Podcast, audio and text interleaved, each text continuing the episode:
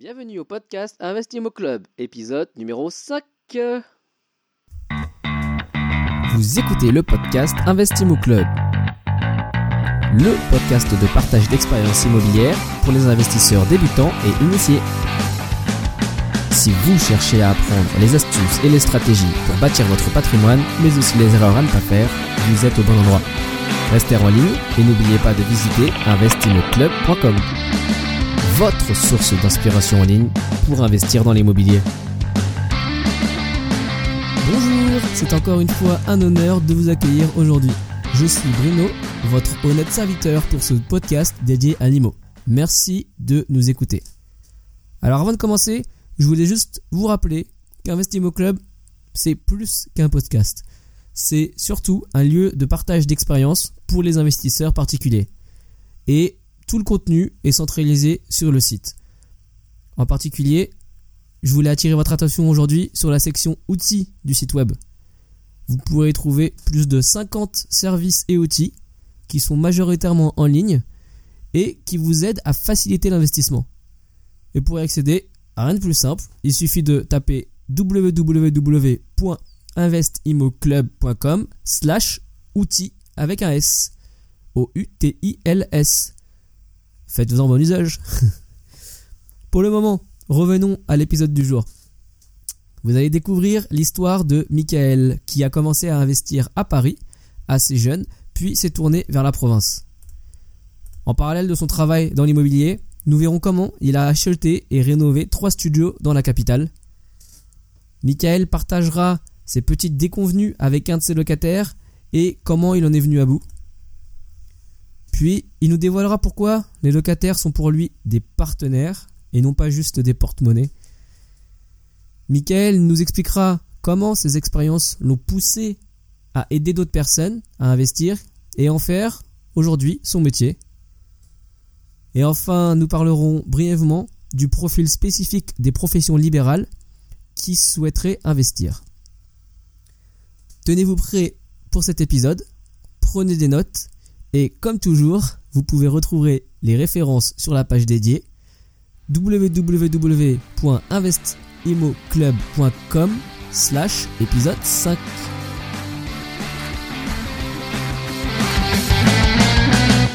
Bonjour Michael et bienvenue euh, au podcast pour cet épisode. Comme euh, à chaque épisode, on va essayer de parler un peu de ton histoire d'investisseur et puis de ton expérience dans l'investissement. Pour commencer, bah, je voulais juste savoir quelle est justement ton histoire et puis comment tu es venu à investir dans l'immobilier? Bonjour Bruno, merci euh, de m'accorder cette interview. Mon histoire, euh, très rapidement, après euh, des années d'études dans l'immobilier, j'ai commencé par travailler dans un cabinet de gestion immobilière où je gérais des logements et je devais trouver des propriétaires intéressés par l'offre qu'on avait sur Paris. J'ai décidé de, de partir sur quelque chose de plus financier. Donc j'ai fait une licence euh, en finance. Et ensuite, j'ai trouvé un, premier CDI en 2006.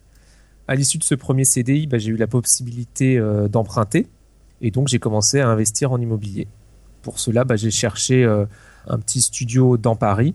Ok, tu étais localisé à ce moment-là à Paris? Voilà, j'habitais à Paris, je faisais mes études à Paris, je travaillais dans une agence de gestion immobilière sur Paris. Donc, euh, tout simplement, je m'étais dit qu'il était plus simple pour moi, euh, puisque je voulais gérer euh, moi-même la location et la gestion immobilière, il était plus simple pour moi de trouver quelque chose à proximité. Ok. Donc, j'ai cherché sur Paris. J'ai trouvé un petit studio qui correspondait à mes moyens financiers. Donc, j'ai trouvé cela dans le 14e, à la limite de Paris, juste à côté de la cité universitaire.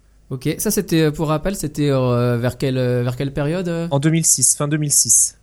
D'accord, ok. J'ai eu mon CDI en fait en septembre 2006, donc euh, tout de suite après, je suis allé voir la banque et, euh, pour savoir combien je pouvais investir et j'ai trouvé euh, début 2007 pour pouvoir acheter. Et justement, le, ok, c'est ouais, un bon cheminement de demander d'abord quelle est la capacité d'investissement auprès de sa banque.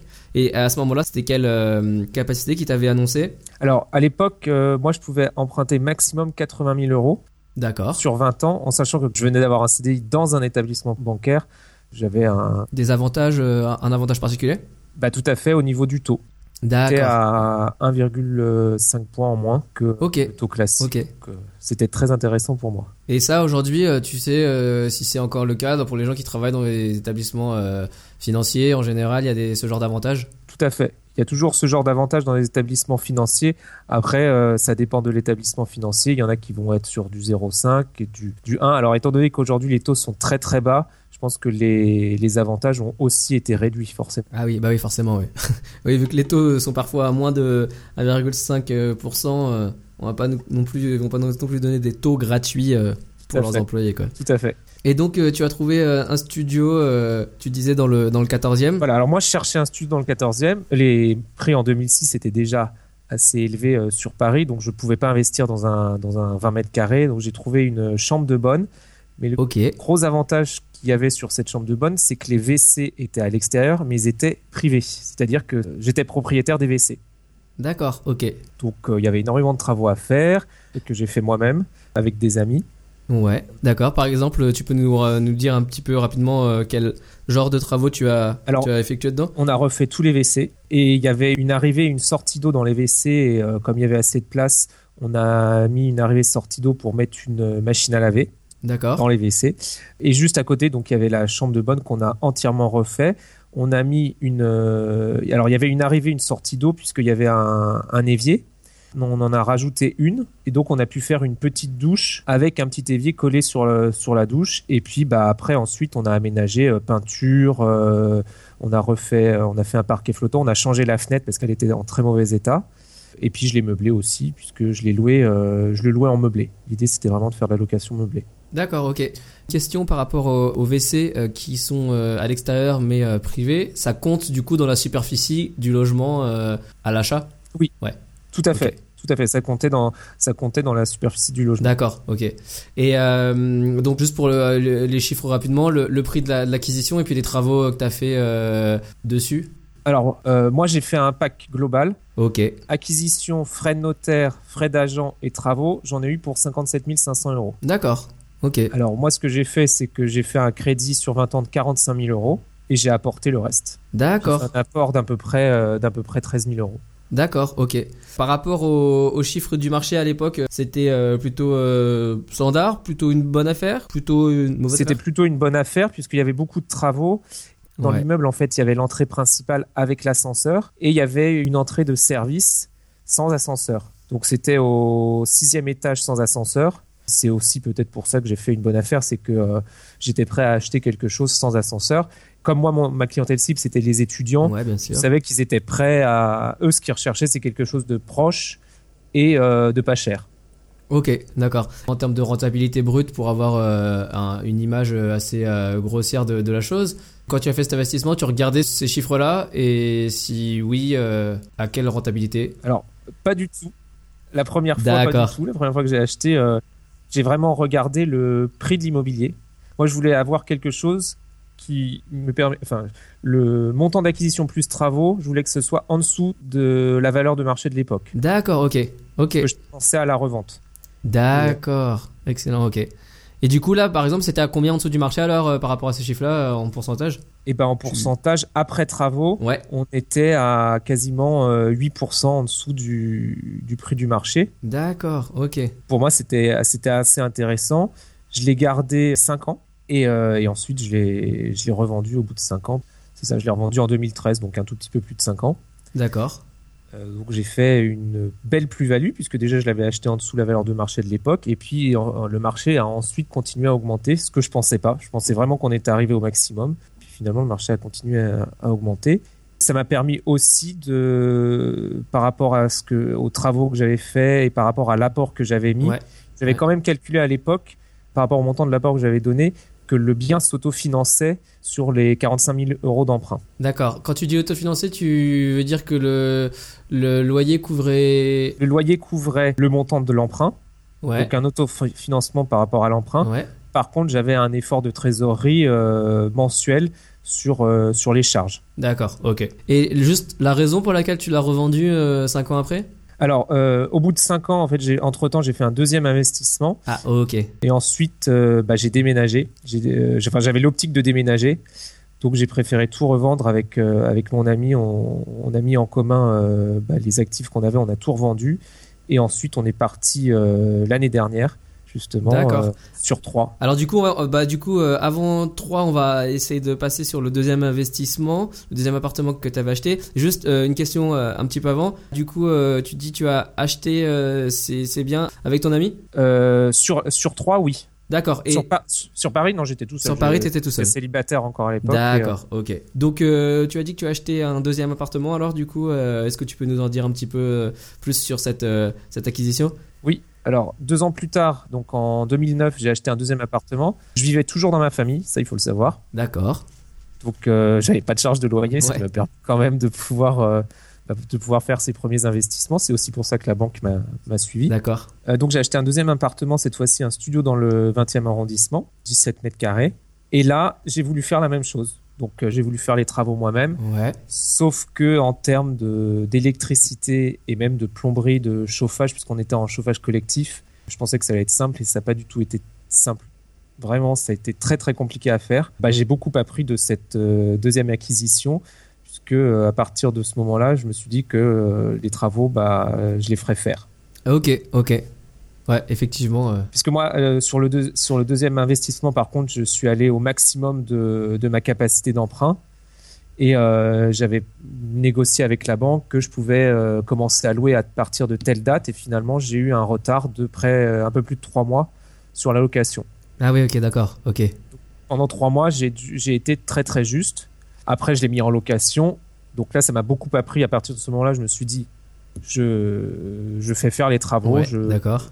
J'avais une capacité d'emprunt un peu plus importante je me suis dit à partir de maintenant je ferai faire les travaux euh, et je les superviserai juste et j'ai eu un deuxième souci c'est que j'ai réussi à louer donc le studio au bout de avec trois mois de retard quand même et j'ai eu un impayé de loyer au bout de deux mois de location Ah, ok.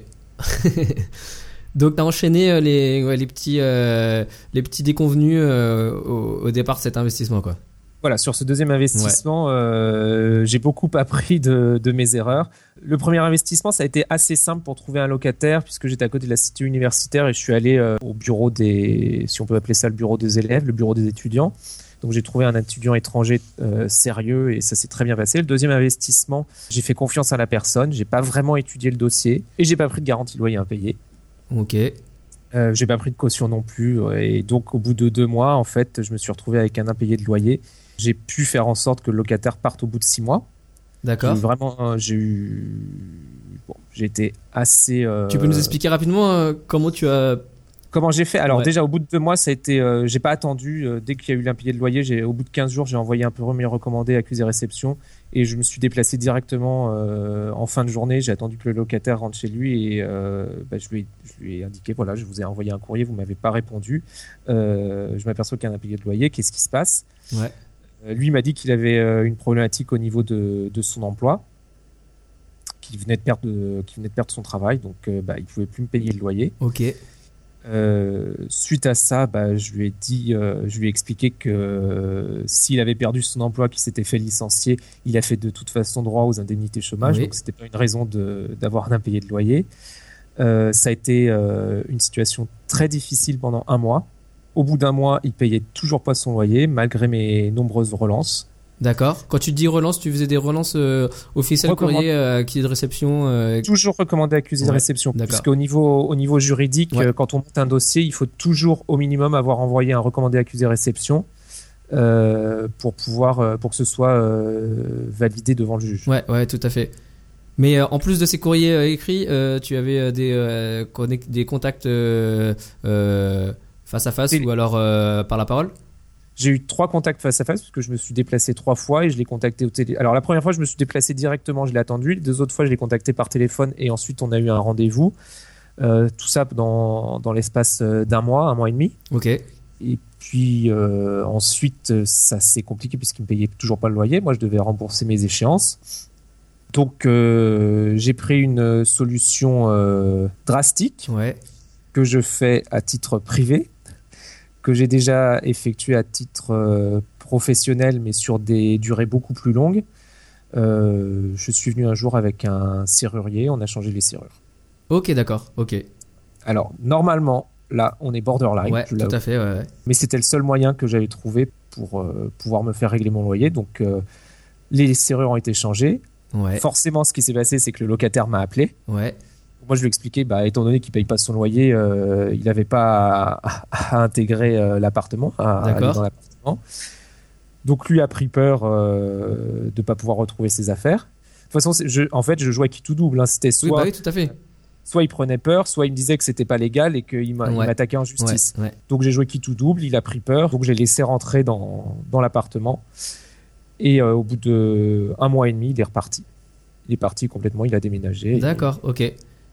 Ok. Et pour info, euh, le changement de la serrure euh, dans cet appartement, c'est à peu près combien ça coûtait euh Ça m'a coûté 700 euros. Ok, ok.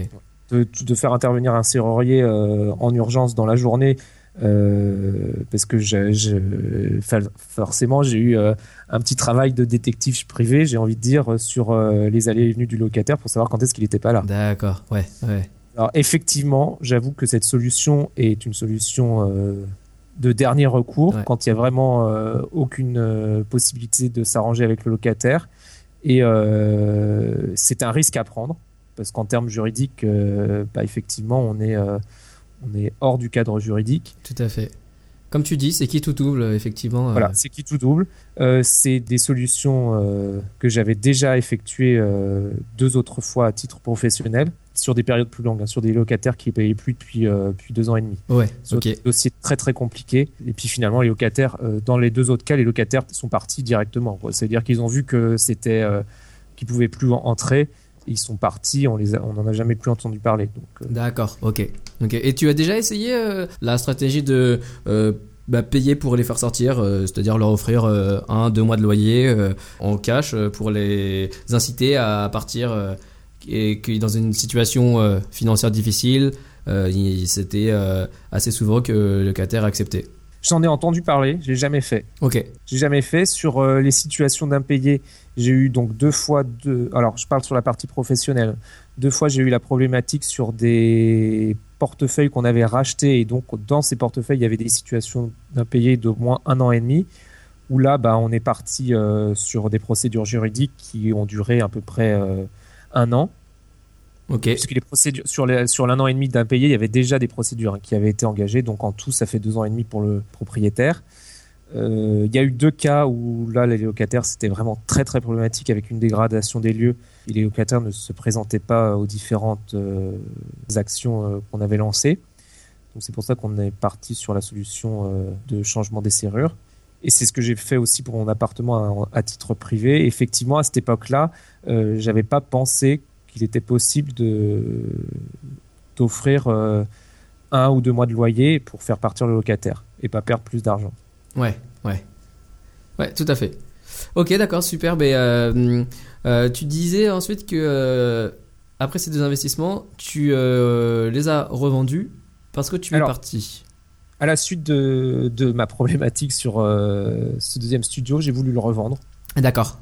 Parce que je j'avais plus envie de l'avoir dans mon, dans mon portefeuille, donc je l'ai revendu et j'en ai racheté un autre. Ah d'accord, toujours dans le 20e arrondissement. J'ai fait une petite plus-value sur ce deuxième appartement, ce qui m'a permis en fait de combler euh, mes pertes locatives. Ok, Et là, le deuxième appartement que j'ai acheté dans le 20e arrondissement, je l'ai vraiment acheté. J'ai fait une très grosse négociation. Il était euh, très mal situé, on va dire, euh, pas proche des transports. ouais, C'était une partie du 20e euh, arrondissement où il n'y a pas forcément de métro. d'accord, Quasiment un quart d'heure à pied hein, du, du premier métro. ok, Et euh, cette fois-ci, je l'ai loué aussi en location meublée. Et je l'ai revendu euh, en même temps que mon premier investissement en 2013. d'accord, ok, Et en 2013, en fait, euh, avec mon ami, on a commencé à chercher euh, à l'extérieur de Paris pour euh, acheter notre résidence principale. Moi, j'étais devenu locataire entre-temps Mhm. et je voulais partir de Paris. Donc, on a acheté notre résidence de- principale finalement en 2015. On a attendu deux ans avant de trouver bah, la maison qui nous plaisait à côté de Troyes. d'accord, ok. Du coup, les achats-reventes, ils ont été espacés, euh, enfin, ils se sont faits sur des horizons de 3 ans, 4 ans pour l'un, et puis un an, 2 ans pour l'autre Voilà, le premier c'est 2007-2013 et le deuxième j'ai acheté en 2009. Le deuxième investissement j'ai revendu euh, D'accord, fin 2009 euh, début 2010 et le troisième euh, investissement pardon je l'ai acheté en mi 2010 le temps de faire les travaux. Euh, je l'ai loué en fin 2010 et je l'ai revendu en 2013 donc sur trois ans. d'accord, ok. Donc euh, bon, ça va, c'était suffisamment espacé pour ne pas être qualifié de marchand de biens euh, par la- l'administration fiscale. Tout à fait. Ok, d'accord. La suite de ton histoire, euh, un petit peu, une fois que tu t'es séparé de tes investissements, donc tu es parti et tu as acquis ta résidence principale, mais deux ans après, et entre-temps... euh, Entre temps, j'ai pas fait d'autres investissements. D'accord, ok. On voulait vraiment bloquer ce que j'avais gagné, ce qu'on avait gagné chacun de notre côté, pour acheter la résidence principale, pour avoir un apport. Ok, d'accord. Mais alors du coup, tu m'as dit que, ok, tu as pas fait d'investissement toi-même, mais tu as aidé euh, d'autres personnes à faire euh, des investissements, des, des- des connaissances, des membres de ta famille. Dans ce laps de temps Oui, oui. Entre le moment où j'ai revendu mes deux appartements Ouais. et ensuite qu'on a acheté la maison à, à côté de Troyes, effectivement, j'ai euh, accompagné des personnes. Puisqu'en parallèle de, bah, de ma vie privée, en termes professionnels, j'avais décidé de reprendre mes études euh, pour passer un master en management immobilier et euh, financement immobilier à la Sorbonne. Pendant ces deux années, en fait, j'ai travaillé au sein de direction immobilière de, de- d'entreprises de côté, donc euh, Société Générale et Sanofi. D'accord. J'ai énormément appris sur le marché du bureau, notamment, Ouais. et euh, comment les entreprises euh, se faisaient conseiller pour pouvoir gérer leurs actifs immobiliers. Ok, ouais. Et en parallèle de cela, j'ai euh, des amis qui voulaient investir en immobilier, qui savaient que j'avais déjà investi, que j'étais, que je travaillais dans l'immobilier. Donc je les ai accompagnés euh, pour euh, soit pour acquérir leur résidence principale, soit pour investir dans, dans des studios. Pour la partie studio, on était plus sur de la province que sur Paris. Ok, ok. C'était des personnes qui habitaient sur Paris, mais qui n'étaient pas parisiens d'origine. Donc il y avait de la famille en Bretagne, qui avait de la famille en Normandie, et qui avait de la famille dans le sud-est de la France. Et donc euh, l'idée c'était d'acheter euh, bah, sur leur euh, région d'origine et pour que les, en fait la famille aidait sur la partie gestion locative. Je leur ai donné des astuces pour la rédaction du bail, pour la sélection du locataire, etc. Et notamment sur la partie acquisition, sur le financement et savoir comment on calculait la rentabilité. D'accord. Donc en vrai, tu as utilisé ton expérience pour aider euh, d'autres personnes euh, à investir. Et petit à petit, c'est euh, ce qui t'a mené à, peut-être ta situation d'aujourd'hui, si, tu- veux bien nous l'expliquer. et donc la, société que tu as créée. Tout à fait. En fait, parallèlement à mon activité professionnelle, comme je viens de le dire, j'avais accompagné des personnes sur, sur leurs investissements immobiliers. Ensuite, euh, j'ai trouvé un emploi à la suite de mon master euh, 2. J'ai trouvé un CDI dans une société de gestion de portefeuille en immobilier de commerce. Et parallèlement à ça, puisque j'ai de la famille qui est dans la santé, j'ai commencé à avoir des contacts de médecins qui voulaient investir en immobilier, qui savaient que je faisais de l'immobilier. Donc, je les ai accompagnés. Face à ça, j'avais mon expérience dans le domaine de conseil aux entreprises. Oui. Les entreprises, en fait, elles sont généralement accompagnées en immobilier de A à Z. C'est-à-dire qu'il y a des cabinets externes qui viennent les voir et qui leur proposent de gérer pour eux leur patrimoine immobilier. Donc, ils vont leur donner des conseils dans, la- dans le cadre de l'acquisition ou de la revente, dans le cadre de la gestion locative. Et je me suis dit, mais finalement, ce conseil-là n'existe pas pour les particuliers, hormis pour, euh, dans le cadre de particuliers euh, qui ont euh, des fortunes. Des fortunes, ouais. Effectivement, là, ce conseil-là existe dans ce qu'on appelle le family office. Donc moi, je me suis dit, bah, pourquoi pas créer une société qui fasse du, un accompagnement global pour les particuliers qui veulent investir en immobilier ou qui veulent acquérir leur résidence principale ou résidence secondaire. Ok, d'accord. Ok. Et donc cette société, euh, comment s'appelle-t-elle euh, aujourd'hui? Alors aujourd'hui, donc j'ai créé ma société de conseil qui s'appelle Vidia Patrimoine. Vidia, d'accord. Pourquoi Vidia? Parce qu'en fait, Vidia, c'est euh, en sanskrit, ça veut dire guide, et c'est l'origine justement du mot guide. Et donc, euh, Ok. l'idée, c'est comme le guide de haute montagne, bah, je connais bien le, terrain, je vais baliser les dangers et je vais accompagner le client euh, bah, jusqu'au sommet euh, pour qu'il réussisse son investissement immobilier. Ok, alors justement, euh, je, me posais une question, parce que je discute de temps en temps avec des, investisseurs débutants. Toi, dans ton, dans ton expérience, là, quelles sont les, les, remarques que tu entends le plus souvent au départ et puis les, craintes de la part des personnes qui souhaitent commencer à investir? Ah bah, la première chose, quand euh, je rencontre des investisseurs qui investissent pour la première fois, souvent c'est qu'ils me disent on hésite à investir en immobilier parce que c'est quand même plus compliqué d'investir en immobilier que d'aller acheter une action ou euh, de souscrire un contrat d'assurance vie. Ok, ok. À cette première euh, hésitation, je leur dis souvent que, comme toute chose dans la vie, la première fois fait toujours peur. Puis finalement, une fois qu'on a passé le cap, euh, bah, on peut plus résister à l'envie de recommencer à investir en immobilier. Ouais, c'est vrai, ça, ça se retrouve chez beaucoup d'investisseurs, effectivement. Ouais, donc la, la complexité, c'est euh, c'est ce qui freine les gens à, à se lancer. Tout à fait. Et ouais. D'autres. euh, La peur de l'impayé de loyer.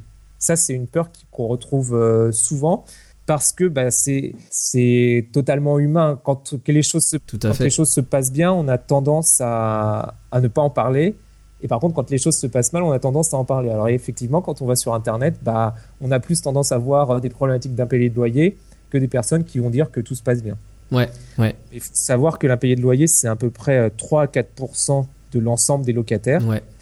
Et sur ces 3 à 4 il y a quand même une grande partie qui est dans le logement social.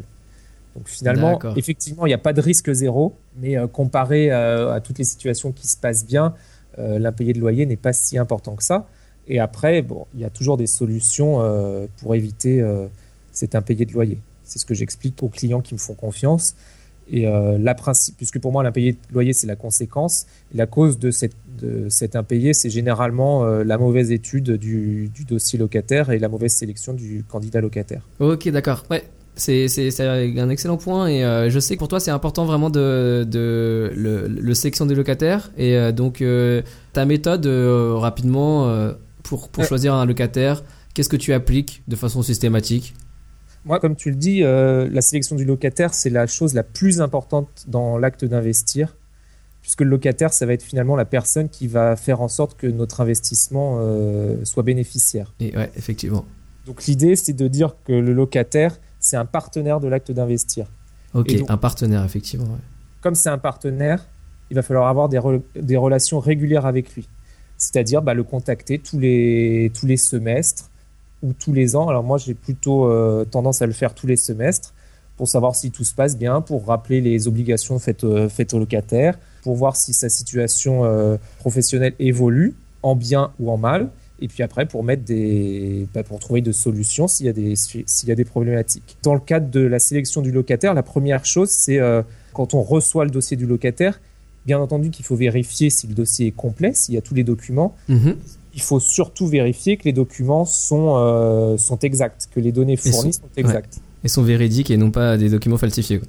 Exactement. Ouais. Alors, y a, ça prend du temps, c'est très chronophage, mais il ne faut pas hésiter à appeler euh, bah, les, les entreprises pour savoir si, euh, si ce qui a été écrit est correct. Et j'ai eu, bah, alors c'est ce que je fais moi habituellement, et j'ai eu deux cas où euh, c'était faux, c'était des documents falsifiés, et l'entreprise, bah, dans les deux cas, était très contente que je les ai appelés, puisque pour eux, c'était aussi un risque euh, en termes de, de données, d'avoir euh, des données falsifiées qui, qui se promenaient sur le marché. D'accord. Ça c'était pour un, un client, euh, un, Oui. un individu qui a investi, un locataire. euh, un candidat locataire que je trouvais euh, bien, enfin le dossier a- me semblait bien, j'ai quand même comme C'était quoi comme document qui a été falsifié le, le bulletin de salaire. D'accord, ok.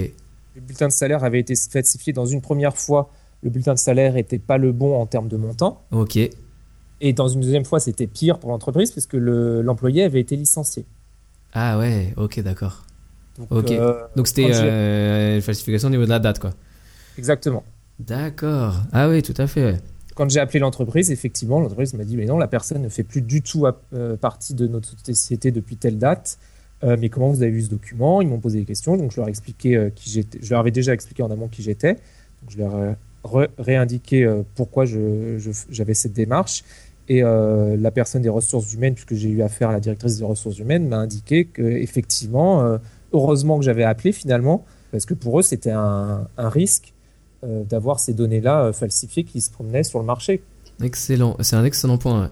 Et euh, du coup, au final, la personne, euh, le candidat locataire, euh, tu lui as fait part de, de, de ces falsifications ou non, tu as juste. euh, Non, j'ai Pas donné suite et puis, Voilà, j'ai pas donné ouais, suite. Je pense qu'il a très bien compris pourquoi, puisque voilà, son dossier paraissait bon, mais finalement ne l'était pas. J'hésite pas non plus à appeler les, les anciens bailleurs Ouais.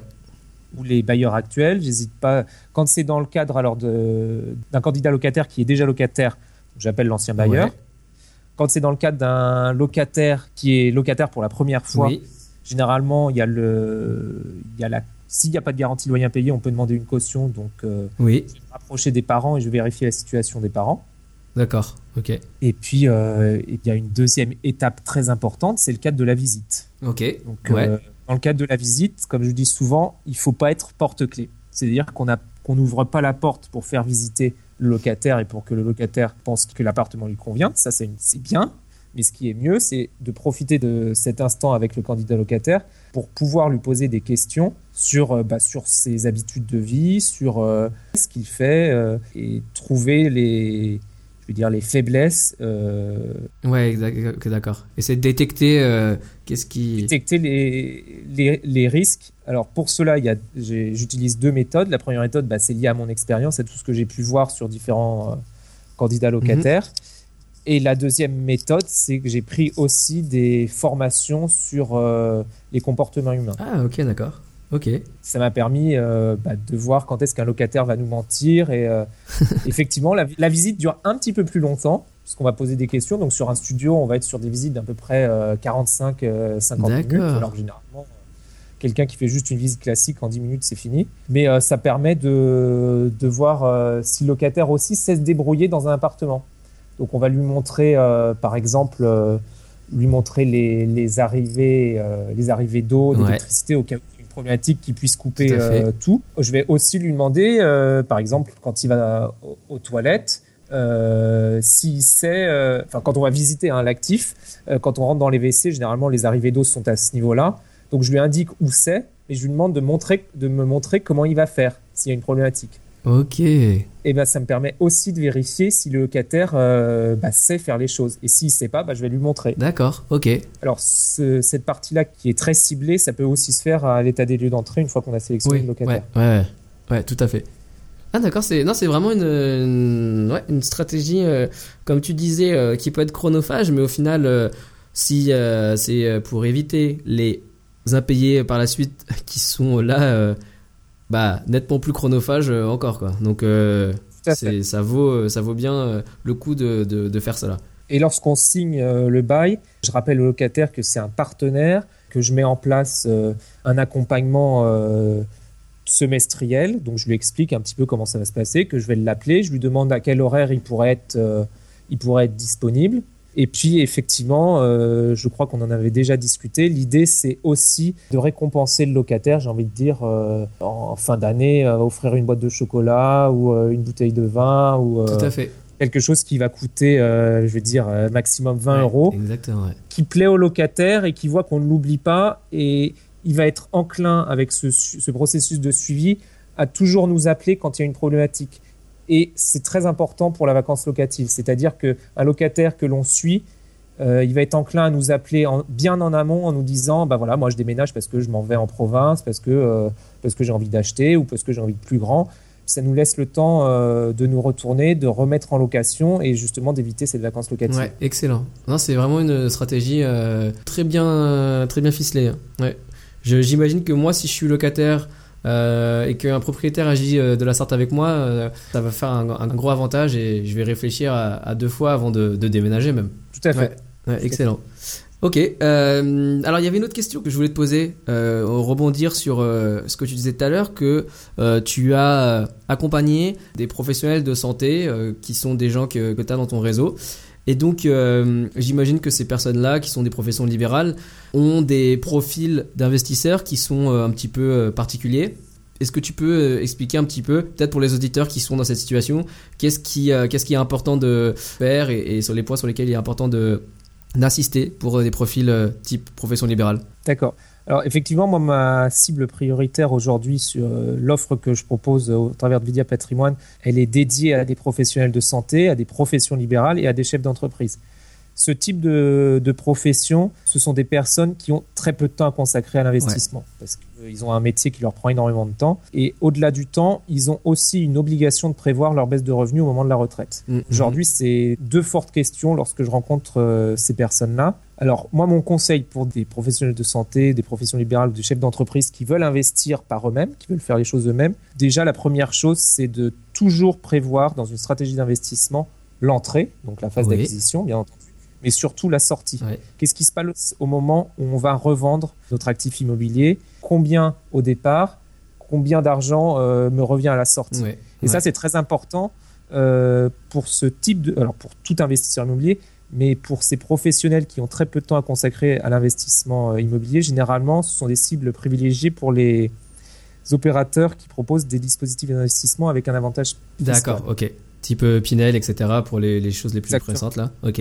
Donc l'idée, c'est quand ils veulent investir dans ce type de dispositif, c'est bien demander à leur, euh, à leur conseiller euh, qu'est-ce qui se passe au moment de la sortie, Ouais. combien Ouais. je vais gagner à l'arrivée, que j'ai revendu mon bien. Et surtout, cette question va en amener une autre, c'est savoir quel est l'effort de trésorerie que je vais devoir fournir tout au long de, de mon investissement et quelles seront les charges à prendre en considération et surtout quel sera le réel impact de l'avantage fiscal. Tout à fait. Ouais. Parce qu'au moment de la sortie, il peut y avoir euh, des désillusions et des pertes liées euh, à l'avantage fiscal qu'on pensait avoir et finalement on se retrouve avec, euh, avec une taxe sur la plus-value à, à payer qui, euh, qui va diminuer euh, l'avantage Ouais. fiscal qu'on aura eu euh, auparavant. Ouais, e- effectivement, effectivement. Donc, ouais, c'est vraiment le conseil numéro un que tu donnes à ce type de profil. Tout à fait. Alors il y a un deuxième, une deuxième chose indispensable dans tout investissement immobilier. Alors je le, ce deuxième conseil, je le dédie aussi à tous ces professionnels qui n'ont pas le temps d'investir et qui font appel à des, à des intermédiaires. Oui. C'est de prendre le temps d'aller visiter les actifs immobiliers, de prendre le temps de connaître l'environnement de là où on va investir. Donc si c'est quelque chose qui est sur plan, de prendre le temps d'aller voir ce, où, se- va se situer euh, l'immeuble, ce qui va être créé autour ou ce qui est déjà existant.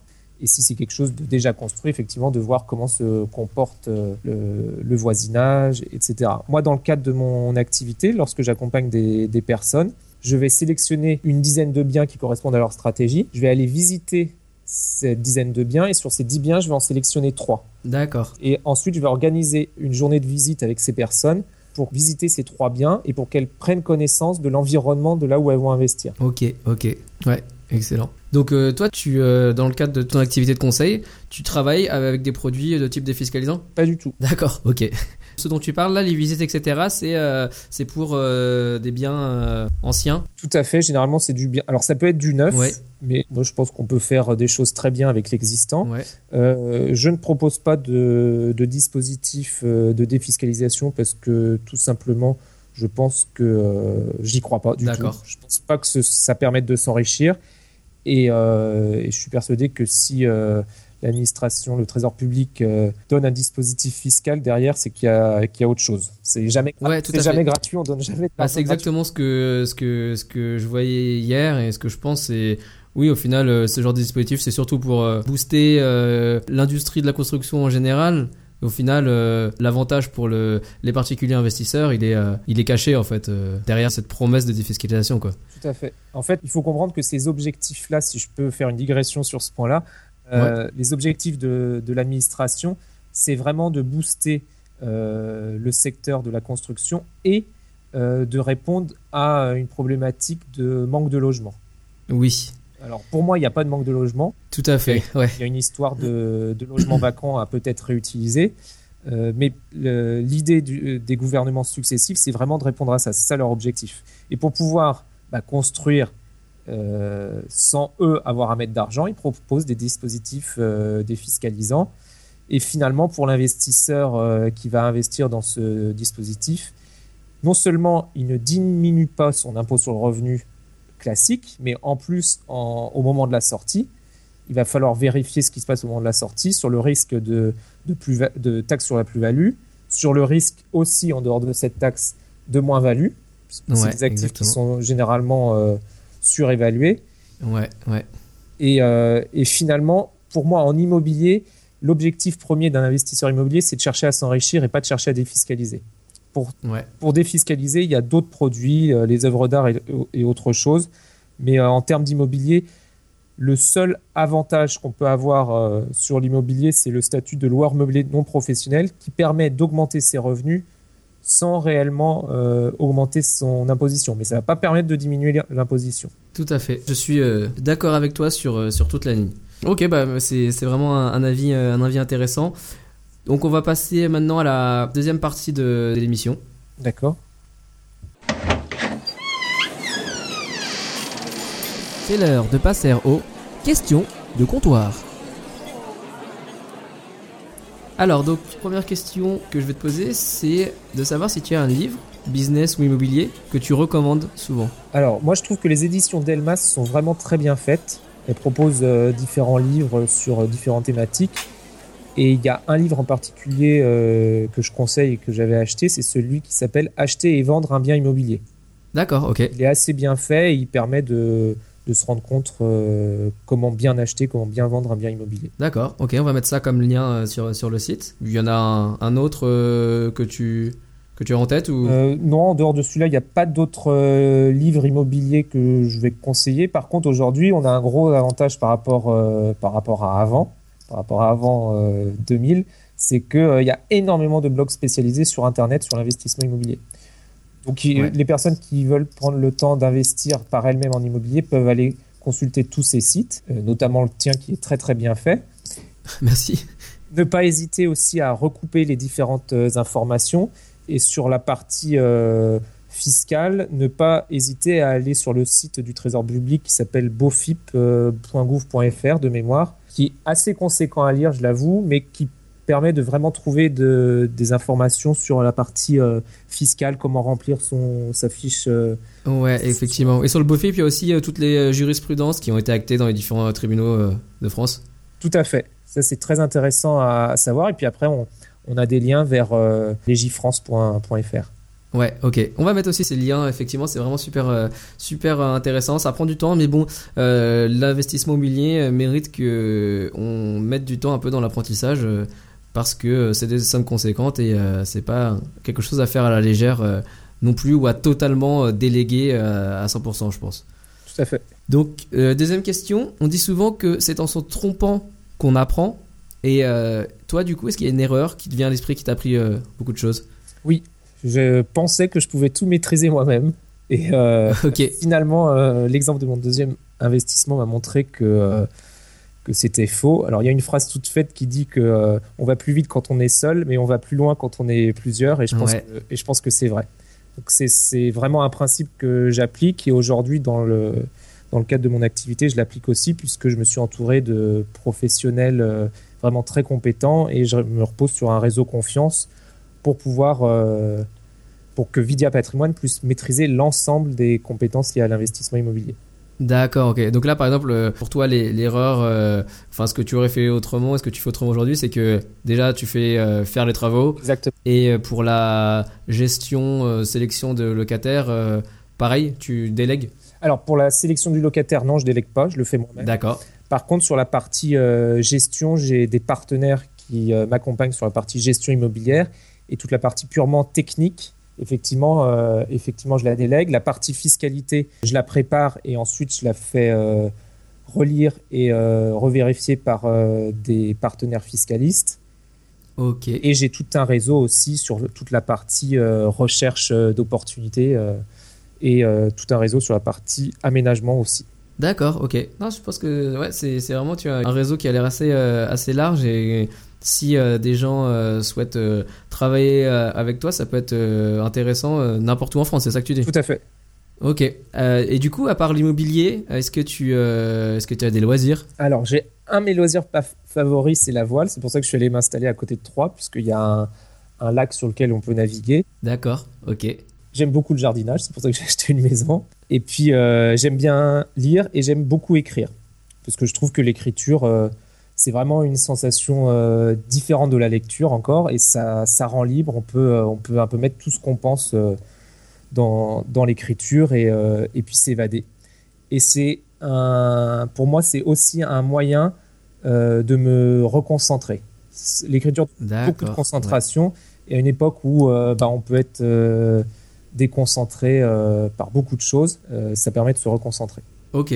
Et alors tu dis euh, aujourd'hui que tu es parti à Troyes, euh, notamment pour son lac. Oui. Donc juste euh, en termes d'investissement immobilier là-bas, toi qui, qui es dans la région, est-ce que tu as quelques petits points qui, qui pourraient aider d'autres personnes qui sont situées là-bas à, à, se- à se, à se placer, à faire des investissements là-bas? Qu'est-ce que tu penses de Troyes? Bah, moi, après avoir acheté ma résidence principale, finalement, on n'a pas mis d'apport. Donc l'argent qu'on avait de côté, bah, on l'a on l'a utilisé pour réinvestir en immobilier sur Troyes. Donc on a acheté euh, trois studios dans le centre de Troyes qu'on appelle le, le Bouchon, référence au Bouchon de Champagne. D'accord. Et, euh, et ça se passe très très bien. Je pense que Troyes, euh, 12% de la population troyenne est étudiante. Donc je pense qu'en termes d'investissement euh, logement Ok, ouais, étudiant, c'est- c'est intéressant. Après, il y a autre chose sur Troyes, c'est que le climat est quand même un peu plus continental et, euh, que sur Paris, on va avoir des vrais, des, un vrai été, un vrai hiver. Alors cette année, c'est un peu difficile sur toute la France, mais généralement, euh, Ouais. un ouais. climat un peu plus continental. Il y a le lac, il y a, la, il y a les forêts environnantes et euh, il y a toute la partie touristique dédiée, euh, dédiée au champagne et à la nourriture. Et ça, c'est en train de se développer énormément sur Troyes. Donc il y a aussi des possibilités d'investissement dans le locatif saisonnier. Ah oui, ok, pour, le- pour les touristes. Il faut faire très attention. hein. C'est une toute petite zone. euh, il faut savoir où on investit. Et là, pour le coup, sur le logement étudiant, je pense qu'on peut investir sur Troyes sans forcément y habiter. Sur Ouais. le locatif saisonnier, je Mm, pense mm. qu'il faut être sur Troyes pour bien connaître les emplacements et, euh, et pour, euh, pour recevoir euh, la clientèle. C'est une clientèle euh, étrangère, majoritairement hollandais, belge et anglais. Et euh, ils ont besoin de contact avec les Français. Donc, il faut mieux être sur place. D'accord, ouais, ouais, tout à fait. Ah, ok, c'est toujours intéressant. Et dernière question, avant de se quitter, euh, à ton avis, qu'est-ce qui sépare une personne qui réussit dans l'investissement immobilier d'une personne qui échoue ou qui ne commence jamais? La peur. Tout simplement la peur. On ne peut pas investir euh, quand on a peur. Donc euh, le, fait d'avoir peur de, de quelque chose, ça empêche de se projeter. Et malheureusement ou heureusement, dans l'investissement immobilier, il faut savoir se projeter, il faut savoir euh, avoir des, des idées à 4, 5, 6 ans. Et pour avoir ces idées-là, il ne faut pas avoir peur de faire les choses. D'accord. Et, et juste, euh, tu vois des gens autour de toi qui avaient peur et qui aujourd'hui ont réussi à passer cette peur? Oui, comment ils ont surmonté cette peur C'est en lisant énormément d'autres euh, personnes qui ont pu investir, notamment par, grâce à Internet. D'accord. Euh, J'ai des clients aussi qui avaient peur et qui m'avaient demandé des conseils euh, sur l'élaboration de stratégie. Et finalement, quand je leur ai expliqué tout le montage immobilier avec des mots faciles et compréhensibles et pas des termes uniquement techniques, Oui, ouais. ça leur a enlevé euh, en fait cette peur et ils se sont lancés. Et aujourd'hui, ce sont des personnes qui ont deux, trois, voire quatre appartements. D'accord, ok. Ouais, effectivement. Donc, euh, ouais, se former, ça permet de baisser l'appréhension et de passer outre cette, euh, ces craintes euh, qui sont euh, bah, aussi souvent véhiculées dans les médias. les, impayés de loyer, la destruction, la, la crise et la- l'éclatement de la bulle immobilière, etc. Enfin, des sujets dont on entend parler souvent, quoi. Tout à fait. Ok, bah, merci beaucoup Michael. Euh, avant de se quitter, euh, on peut dire à tous nos auditeurs que euh, ils peuvent retrouver tes conseils et puis s'ils ont envie de travailler avec toi sur, euh, sur ton, ton site Vidia Patrimoine. Donc Vidia c'est V-I-D-Y-A.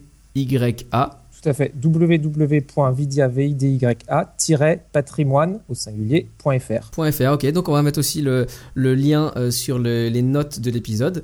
Et puis donc, merci beaucoup pour ta participation. Merci également de m'avoir permis de participer à cette interview. À très bientôt. À bientôt. Au revoir. Au revoir.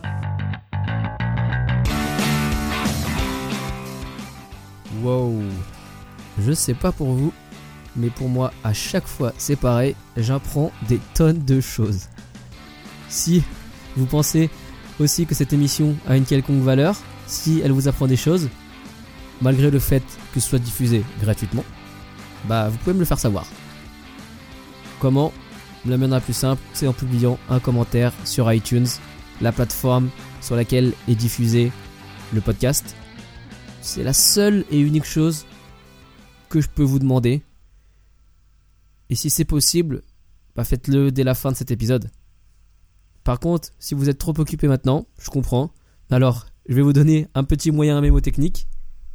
La prochaine fois que vous vous connecterez sur le bon coin, pensez à moi et faites un crochet sur iTunes, deux minutes, pour laisser un avis. Bien sûr, si vous l'avez déjà fait, je vous remercie énormément. Sur ces belles paroles, je vous dis à bientôt. Ciao Vous écoutez le podcast Investimo Club. Le podcast de partage d'expériences immobilières pour les investisseurs débutants et initiés. Si vous cherchez à apprendre les astuces et les stratégies pour bâtir votre patrimoine, mais aussi les erreurs à ne pas faire, vous êtes au bon endroit. Restez en ligne et n'oubliez pas de visiter investimoclub.com. Votre source d'inspiration en ligne pour investir dans l'immobilier.